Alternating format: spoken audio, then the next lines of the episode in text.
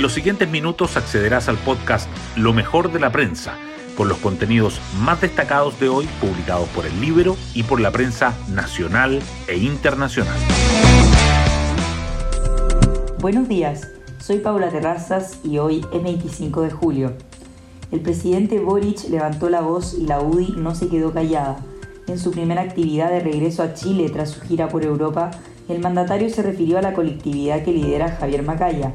Es inaceptable que haya sectores de la política chilena que pretendan decir no vamos a conversar sobre las pensiones mientras usted no haga lo que le exigimos hacer con su gabinete. ¿Cómo se les ocurre? En conversación con el Libero, el exministro Jaime Belolio retrucó.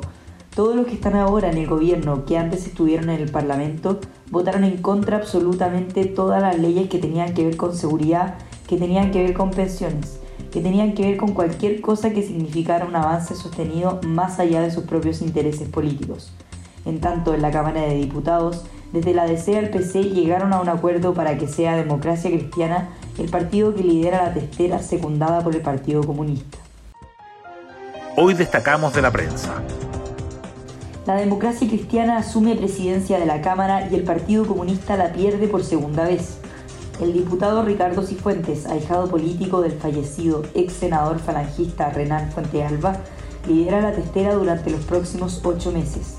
El PC, aunque vio frustrada otra vez su aspiración de presidir la Cámara, logró la primera vicepresidencia con Carmen Hertz y un compromiso de que la DC no vetará a su futuro candidato. Por otra parte, la sesión de ayer marcó el regreso de la diputada Catalina Pérez en medio del caso convenios. Boric endurece el tono contra la UDI y Toa llama al oficialismo a dejar peleas chicas internas.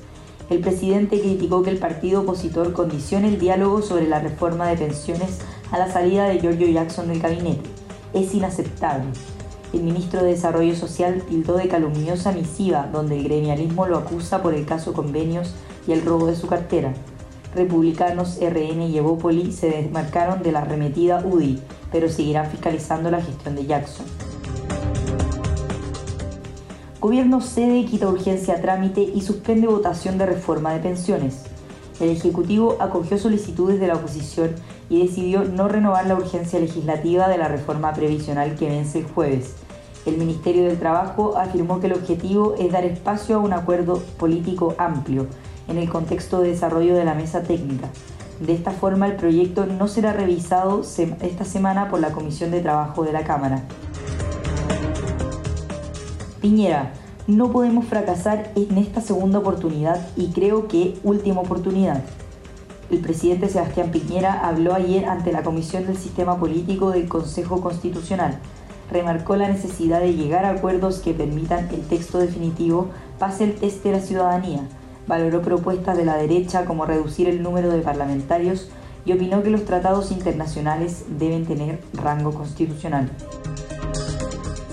En la portada del libro destacamos más complicaciones para Jackson. Designan como encargado de tierras de Conadi a abogado que ha defendido las tomas de terrenos.